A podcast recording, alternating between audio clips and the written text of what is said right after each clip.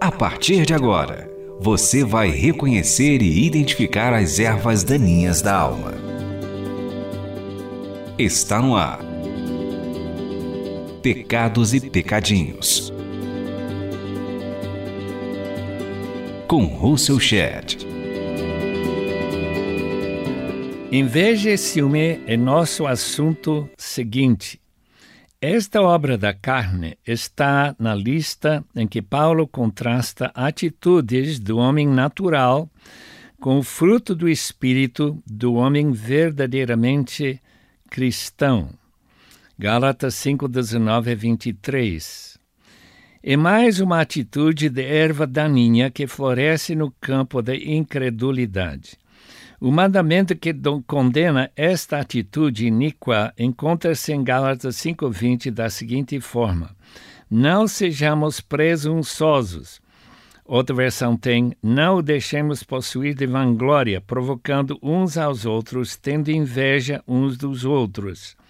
Na atualizada, quando as circunstâncias da vida favorecem um irmão menos digno do que nós, em nossa opinião, isto é, é natural sentir inveja.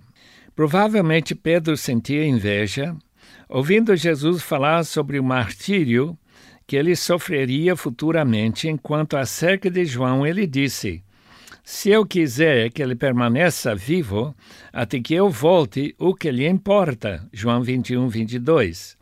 Seria justo que João merecia escapar a agonizante crucificação que Pedro teria que sofrer em Roma, pela fé confiamos que Deus escolha o que mais glorifica a Ele.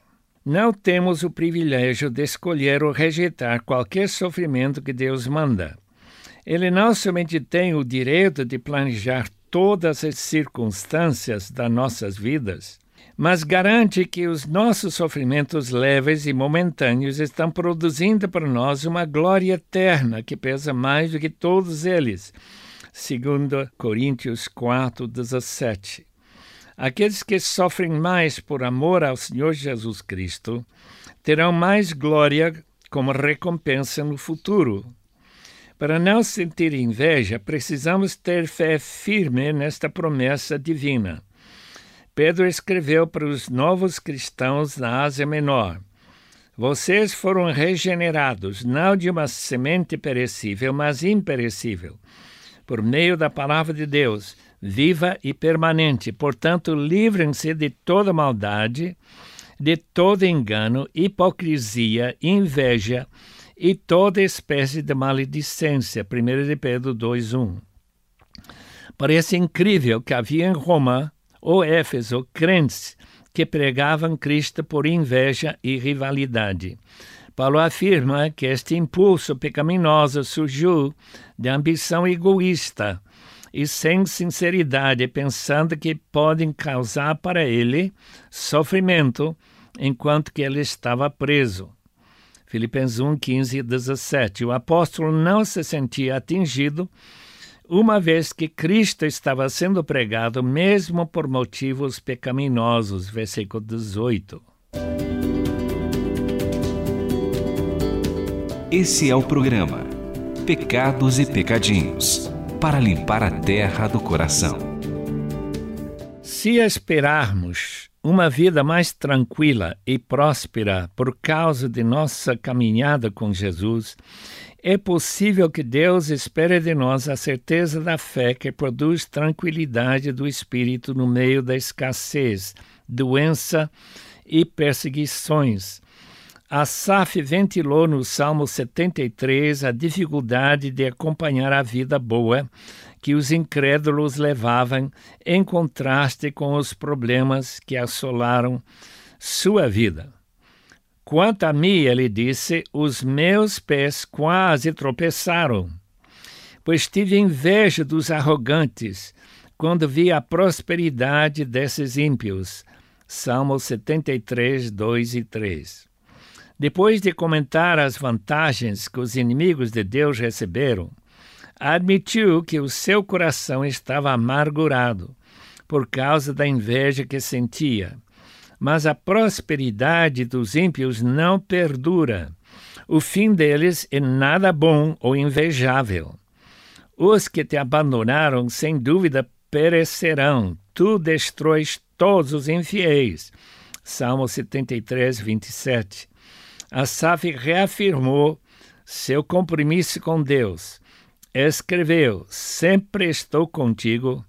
Tomas a minha mão direita, me sustens. Tu me dirige, diriges com o teu conselho e depois me receberás com honras. Versículo 24. Identifique aqui os seus pecados e pecadinhos. Salmo 37 também aborda o mesmo pecado de inveja da seguinte maneira: Não se aborreça por causa dos homens maus, e não tenha inveja dos perversos, pois com como o capim logo secarão, e como a relva verde logo murcharão. Confia no Senhor e faça o bem. Assim você habitará na terra e desfrutará segurança. Salmo 37, 2 e 3. Claramente o salmista, evidentemente Davi, entendeu a origem deste pecado na falta de fé que se fortalece na medida que a confiança no Senhor se enfraquece. Deleite-se no Senhor e ele atenderá aos desejos do seu coração. Confia nele e ele agirá. Versículo 4.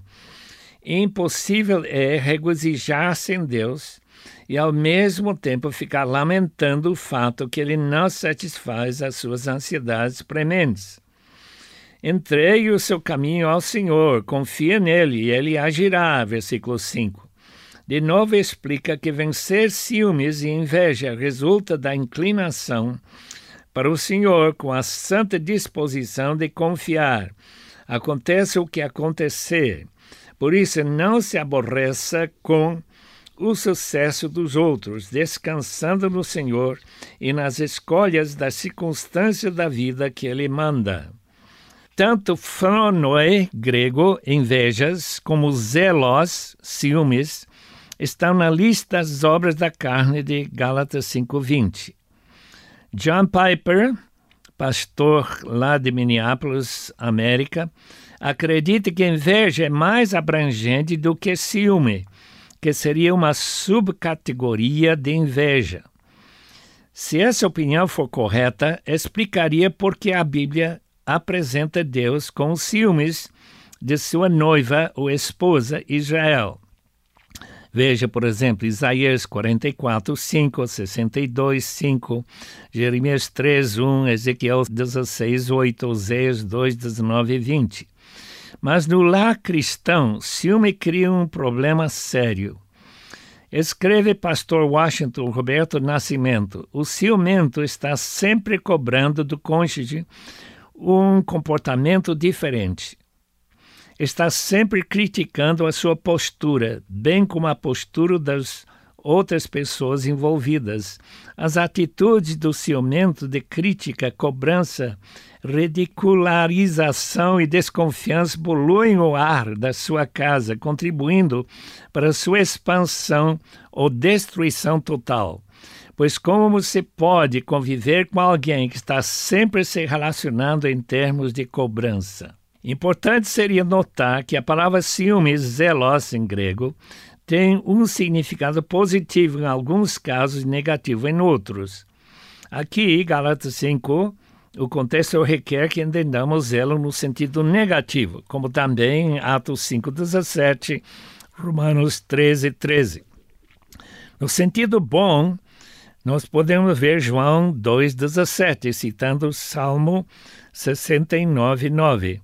Os judeus têm zelo por Deus, mas carecem de conhecimento, portanto, resulta em consequências negativas.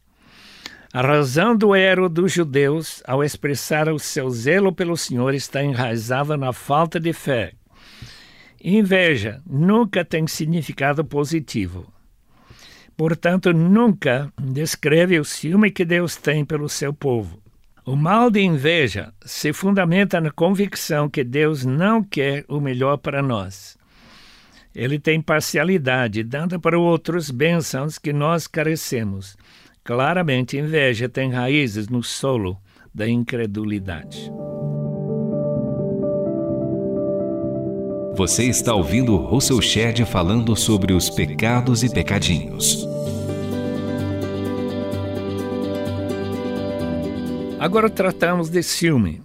Pode parecer estranho que a Bíblia declara que Deus é ciumento. Como pode ser que nosso Deus, absolutamente santo, seja caracterizado por ciúme? Mas se entendermos o significado desta designação, não deveria causar surpresa. Ciúme é um aspecto de amor especial que Deus tem pelo seu povo escolhido. Entendemos perfeitamente como um marido que realmente ama sua esposa sentiria ciúmes se seu cônjuge estivesse dando atenção especial a outro homem. Afinal de contas, ele pediu que ela casasse com ele e se tornasse uma carne com ele.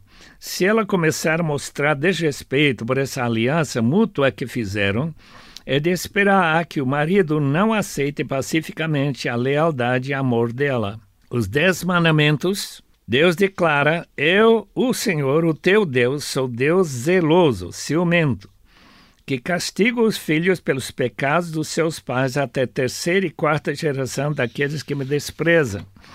Esse relacionamento se emprega na Bíblia para descrever o relacionamento que Deus tem com seu povo que adquiriu com alto preço do sangue do seu filho unigênito. O ciúme pecaminoso é diferente. Trata de um sentimento exagerado de posse. Se nós pertencemos a Deus como escravos comprados por Ele, tudo que possuímos também pertence a Ele. Se, portanto, Deus quer dar a um dos seus filhos um dom ou privilégio que nós desejamos, nós não temos o direito de nos queixar ou sentir lesados. A malícia dos irmãos de José foi provocada pelos ciúmes deles. Como não tinham temor do Senhor nos seus corações, acharam que poderiam aniquilar o cumprimento dos sonhos de José, matando ou vendendo para escravatura no Egito. Estavam redondamente equivocados. Graças a Deus que Deus pode acertar no fim tudo o que cria inveja contra a gente.